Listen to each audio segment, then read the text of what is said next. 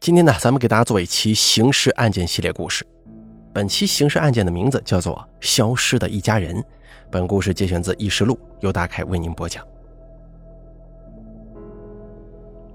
唐玉平是桂林市某县土桥小学的一名学生。由于父母常年在外打工，他平常都是跟爷爷奶奶一同生活的。在唐老师的记忆中，唐玉平从来没有旷课迟到过。可是今天他为什么迟迟没有来上课呢？难道是爷爷奶奶带着小孙女出门办事去了？唐老师有些放心不下，就给唐玉平在外地打工的父亲打了个电话。这天中午，村西口老李家正在为过世的亲人办丧事，眼看着这饭菜就要上桌了，可众人唯独没见到唐玉平的爷爷跟奶奶。这几天前就说好的事儿，难道老两口子忘了吗？唐大姐是唐玉平的姑姑。这天下午，唐大姐突然接到弟弟打来的电话，说老师今天打电话来说，我女儿唐玉平没去上学，你赶快回去看一下。我妈妈手机也关机了。尽管唐大姐早就远嫁到了别的村子，但是由于几个兄弟都远在外地打工。父母跟小侄女的生活还是由他来照应的。唐大姐匆忙赶回家，看到门窗都关着，父母不在家，小侄女也没去上学，他们能去哪儿呢？是不是小侄女感冒去医院了呢？唐大姐赶忙叫上亲友到卫生局去找，可是大家都不曾看见这祖孙三人。有一位村民告诉唐大姐，说村里有一户人家，死者去世满三年。他的父亲也买了祭祀用品去吃满福酒。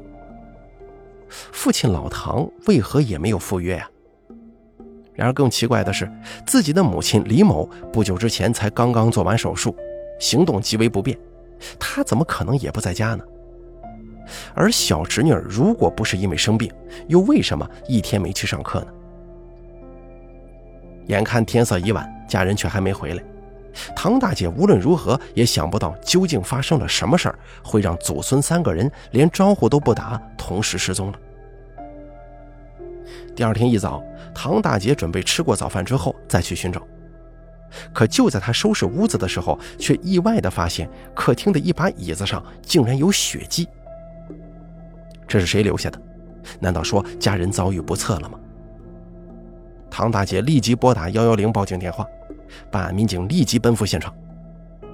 除了板凳上的血迹之外，勘查民警在客厅的沙发以及前院的桂花林当中，还有屋后的牛棚边，竟然又发现了多处血迹。这些血迹均被水冲洗过，然后用沙子掩盖住了。民警用技术手段提取到了多处血迹。通过检验之后，民警发现这些血迹分别来自于唐玉平跟他的爷爷奶奶。此时，这祖孙三人已经失踪一天一夜了。民警推测，他们恐怕凶多吉少了。正所谓“活要见人，死要见尸”，祖孙三人究竟在哪里呢？奇迹是一条具有比利时血统的马里努阿犬，追踪是他的强项。警方试图把现场的血迹作为嗅迹源，以找到尸体的蛛丝马迹。奇迹闻到血迹之后，显得特别兴奋，尾巴都竖起来了。在得到指令之后，奇迹沿着老唐家屋后的小路向西追。他沿着小路跑了没多久，就在一个岔路口放慢了脚步。民警在周围草丛内并没发现任何可疑的东西。难道是嫌疑人转移尸体的时候在此处停留过吗？然后又把尸体搬上了某种交通工具？嫌疑人如果有交通工具，那么他为什么不直接开到案发现场，而要停留在距离案发现场还有一百多米的地方呢？周围没有任何车辆行驶的痕迹，难道奇迹丢失了秀媛吗？就在民警感觉到疑惑的时候，奇迹突然做出了一个令人意外的举动，他竟然转身原路返回了案发现场。哎，这是怎么回事啊？追踪了一段距离，他为什么又返回呢？这会是嫌疑人在转移尸体时所走的路线吗？难道他带着尸体在这条小路上走了个来回？这是他为了迷惑警方使出的障眼法吗？但是由于嫌疑人作案之后清理了现场痕迹，并且老唐的家人也进入过现场，警方没有找到任何包括指纹、脚印在内的痕迹物证，线索几乎为零，破案的难度越来越大。房间内没有任何翻动过的迹象，民警在一个抽屉当中发现了九千多元现金。由此来看，可以排除财杀的可能性了。既然不是财杀，会不会是仇杀呢？老唐一家究竟与谁有过矛盾？民警很快就排除了小孙女以及其奶奶与人结仇的可能，把侦查的重点放在了老唐的身上。老唐这个人性格比较暴躁倔强，他以前一直在外地工作，退休之后才重新回到村里居住。倘若真的是仇杀，那么他是在什么地方、什么时间跟谁产生了矛盾呢？现场的血迹被嫌疑人擦拭和掩盖过，临走前甚至还锁好了门窗，制造出祖孙三人外出的假象。这一系列过于周密的行为让民警感觉十分异常。如果是陌生人作案，肯定是抓紧时间做完案，赶快逃离现场。不需要处理尸体，更不敢长时间停留于此。餐桌上的晚餐还没有来得及收拾，二楼卧室内的被褥也没有铺开，种种迹象都表明案发时间不会太晚。那么，嫌疑人为什么要冒着暴露的风险，花费如此多的时间和精力来处理现场呢？嫌疑人为了躲避公安机关的追查，制造出祖孙三人失踪的假象。更关键是，嫌疑人把这祖孙三人同时杀害，甚至连七岁的孩子都没放过。民警分析，其目的很有可能就是杀人灭口。嫌疑人应该是附近村里的熟人。随即，民警在村内进行了大范围的走访排查，重点了解老唐与他人的矛盾关系。据了解，老唐跟村里许多人都有矛盾。矛盾比较尖锐的就是这个唐某某。唐某某是老唐的一个亲戚，在走访过程当中，民警了解到，两个人的关系一直十分紧张。多年前，他们就曾经为了祖坟上的一棵桂花树发生过激烈的冲突。祖坟上面有一棵桂花树，这棵桂花树本来是唐某某栽的，但是老唐认为桂花树是长在祖坟旁边的。近几年桂花树价格上涨，老唐就想霸占一部分，于是老唐就强行挖出了这棵桂花树，并拿到市场上卖了。从那以后，两个人就结了梁子，甚至在唐某某过六十大寿的时候，老唐都没出席。老唐在村里经常对别人说：“万一我要是出了什么事儿，肯定就是唐某某干的，你们要帮我伸冤呐。”那这个唐某某会是警方要找的嫌疑人吗？民警随即对他进行了详细的询问，可没想到这一问，果然有了意外发现。民警问唐某某：“你是怎么知道老唐失踪的呢？”唐某某说：“我妻子告诉我的。”民警说：“那你妻子又是怎么知道的？”据唐某某说。几天前，曾经有一个村民给自己的妻子打电话，称老唐一家失踪了。妻子听过之后，就转述给了他。可是民警呢，对这个情况经过核实之后，却发现唐某某在说谎。民警找到唐某某说的给他妻子打电话的那个人，那个人说根本就不知道唐某某妻子的电话号码。那个人的老婆也证实，他没有说过老唐失踪的事儿。那么如此看来。老唐的回答，警方就有理由高度怀疑了。他为什么要说谎呢？难道他在刻意隐瞒什么吗？不仅如此，当民警向他询问二十八号案发当天他活动情况的时候，唐某某的回答也与事实不符。他说二十八号那天他在看人家打牌，可经过调查之后发现，人家打牌的时间明明是在二十七号。嫌疑人真的是这个唐某某吗？一位年过花甲的老人会因为一点积怨就把唐家祖孙三人残忍杀害吗？由于尸体尚未找到，而嫌疑人在现场又没有留下任何有价值的物证建材，这使得警方对于可疑对象的甄别变得极为困难。警方从案发现场没有得到能够直接指向犯罪嫌疑人的东西，那么接下来的首要工作就是找尸体。也许嫌疑人会在尸体上留下一些痕迹线索。于是，警方再次派出警犬寻找尸体，但愿这一次他们的表现不让人失望。这回呢，警犬直接从老唐家右边的一条小路走去。警犬一出发就选择了与第一次追踪的时候完全相反的方向，这让民警感觉十分意外。仅仅才过了一天。警犬的表现为什么会有如此大的差异？这一次他们能否有所发现呢？警犬在距离老唐家约三百米的地方就没有再继续追踪了，他在一片非常茂密的灌木丛边放慢了脚步，似乎是有所发现。民警立即在附近的灌木丛当中寻找，很快他们发现了一个小孩子用的鞋垫经过唐大姐辨认，这个鞋垫就是失踪者唐玉平的。这一发现令民警十分兴奋，鞋垫的出现意味着警犬的追踪路线完全正确，而抛尸现场很可能就在这附近。随后，在被灌木丛覆盖的山坡上，民警发现了一个山洞。这个山洞被荆棘覆盖着，不仔细查找很难发现。山洞大约有两米多深。站在洞口，民警并没有发现什么异常。在山洞底部有一个被石块掩盖的编织袋，而这个编织袋里面装的正是老唐夫妇以及其小孙女的尸体。经过初步检验，他们三人都死于被钝器击打所造成的严重颅脑损伤。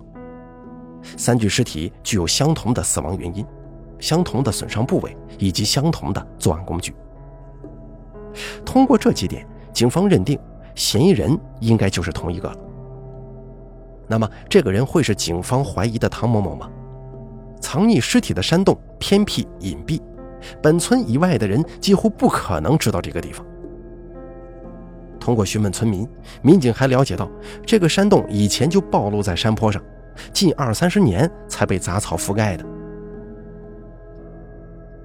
由此，警方分析，三十岁以下的人应该不知道这个山洞存在，嫌疑人的年龄应该在三十岁以上。综合种种情况，唐某某的嫌疑更加不能排除。在对唐某某的询问当中，民警还注意到了一个细节，那就是唐某某的手上有被树枝划伤的痕迹。山洞外面荆棘丛生，嫌疑人要在山洞里面藏尸体，那么很大可能会被荆棘划伤。对此，唐某某给出的解释是，他在二十八号田野当中砍柴的时候不小心划伤的。而唐某某所言是真是假，警方无从查实，并且在受害者尸体上，技术人员仍旧没有提取到任何能够衔接上嫌疑人的物证建材。在调查唐某某的同时，民警也没有放弃对村内其他人员的排查，因为民警感觉。在没有新矛盾出现的情况之下，唐某某只因多年前的积怨就把祖孙三人杀害，似乎有些不合常理啊。但是如果嫌疑人不是他，又会是谁呢？经过调查，民警了解到，跟老唐矛盾比较突出的人竟然达到了二十几个，但是这些矛盾都不足以杀人，甚至杀人家一家灭口。不仅如此。这二十几个被调查的对象几乎都能够提供出自己不具备作案时间和作案地点的证明。事已至此，嫌疑人依然没有浮出水面，难道是警方的侦查思路有误会吗？嫌疑人转移尸体，并将其隐藏在村内一个鲜为人知的山洞，这一系列行为都让警方坚定地相信，嫌疑人就是本村人。在排查无果的情况下，警方扩大范围，把目标转移到曾在村中居住过的外出人员身上。案发后的第十天，侦查员有了重大发现：在镇上一个名叫唐某明的村民引起了警方高度怀疑。唐某明此前也居住在这个村子里，几年前才搬到镇上开了一家农资店。这天晚上，民警在唐某明哥哥的带领之下找到了他。可是唐某明当时显得十分紧张。警方问他是否了解老唐家里出了事儿啊？他一直强调自己是听镇上的人说的。据了解，唐某明在老唐家出事之后，他回过村里。唐某明是显然回避自己回过村子的事实。这一情况立刻引起了民警的警觉。唐某明对民警的问话一直持有抵触情绪，而他似乎对民警的笔记显得格外关心。在警方做笔录的时候，唐某某立马走过去，靠得非常近。警方离开唐某明家之后，接到指令，要求控制住唐某某。警方于是又立刻掉头返回唐某明家，前后不过就一分多钟的时间。此刻，唐某明的房子已经大门紧锁，并且灯也关了。在这么短的时间，他是不可能离开的。于是，警方立即去堵后门。果然，没过多久，唐某明从后门走了出来。守在角落里的民警立刻上前将其成功控制。在唐某明的摩托车跟头盔上，警方发现了一些疑似血迹，而卧室里的一本日记与案件有着千丝万缕的联系。十一月一号，还真有点本事，要出去玩一段时间才行。十一月二号，真快呀，五天了。结果怎么样？只有天知道。父亲保佑。经过审讯，唐某明交代了自己杀害老唐祖孙三人的犯罪行为。十月二十八号晚上七点多，唐某明来到老唐家，当时老唐正在陪小孙女儿看电视。进门后，两个人没说几句就争吵起来。老唐把唐某明赶出家门。当时老唐手里拿着一把镰刀。将唐某明追到了牛棚边。由于年老体迈，老唐追不上唐某明的步伐，于是老唐就把手中的镰刀朝这个唐某明扔了过去。唐某明十分气愤，他从摩托车上取下一根钢管，转身把老唐打倒在后院的牛棚里。此前卧室里的李某听到了动静，赶忙出去查看，发现情况不妙之后，他就立即跑向前院，试图呼救。但很快就被追过来的唐某明打倒在地。当时小小的唐玉萍在客厅十分害怕，一直在那哭闹。由于担心小女孩的哭闹声惊动了邻居，唐某明就残忍地把他打倒在客厅的沙发上。行凶之后，唐某明清理了血迹，把尸体装进了麻袋。他试图用摩托车把尸体拖到老唐家西侧的山上掩埋。可是没过多久，摔倒了，摩托车发动不起来了。于是唐某明回忆起，在老唐家东侧不远处有一个非常隐蔽的山洞。于是他又拖着麻袋原路返回，把尸体藏进了山洞里。作案之后，唐某明每天都在关注警方侦破进展，并且把当天的心情都记录在了日记里。他在日记当中还有这样一句话。我人生的首要目标就是要让银井村与韭菜山的人向我的父亲道歉。这句话什么意思？这起案件与唐某明的父亲有着怎样的联系？而受害者为什么偏偏是老唐呢？据村民反映，唐某明的父亲曾经被判过刑，原因就是老唐站出来指证其父亲打伤过人。尽管这已经是陈年往事了。但是唐某明始终认为父亲是被冤枉的，而这一切都是因为老唐的指证导致的。此后，他与老唐一直矛盾不断。二零零八年，唐某明想把自家的农田改造成鱼塘，可当他买好了建材准备开工的时候，却被老唐给拦住了。建鱼塘拉建材要从老唐家的房子后面经过，老唐死活不准他从这儿过路。一晃五六年过去了，鱼塘还是修不起来。唐某明心中越想越气，直到十月二十八号晚上，他的愤怒终于爆发了。唐某明自认为他的犯罪天衣无缝，以至于当民警对老唐的亲戚唐某某展开调查的时候，他还心存侥幸。尽管唐某某在接受审讯的时候，由于担心警方会怀疑自己，向民警提供了错误的信息，加大了侦破难度，但是唐某明还是没有逃脱法网，天网恢恢，疏而不漏啊！好了，咱们本期的刑事案件说到这儿就结束了，感谢您的收听，咱们下期再见。本故事由大凯为您播讲。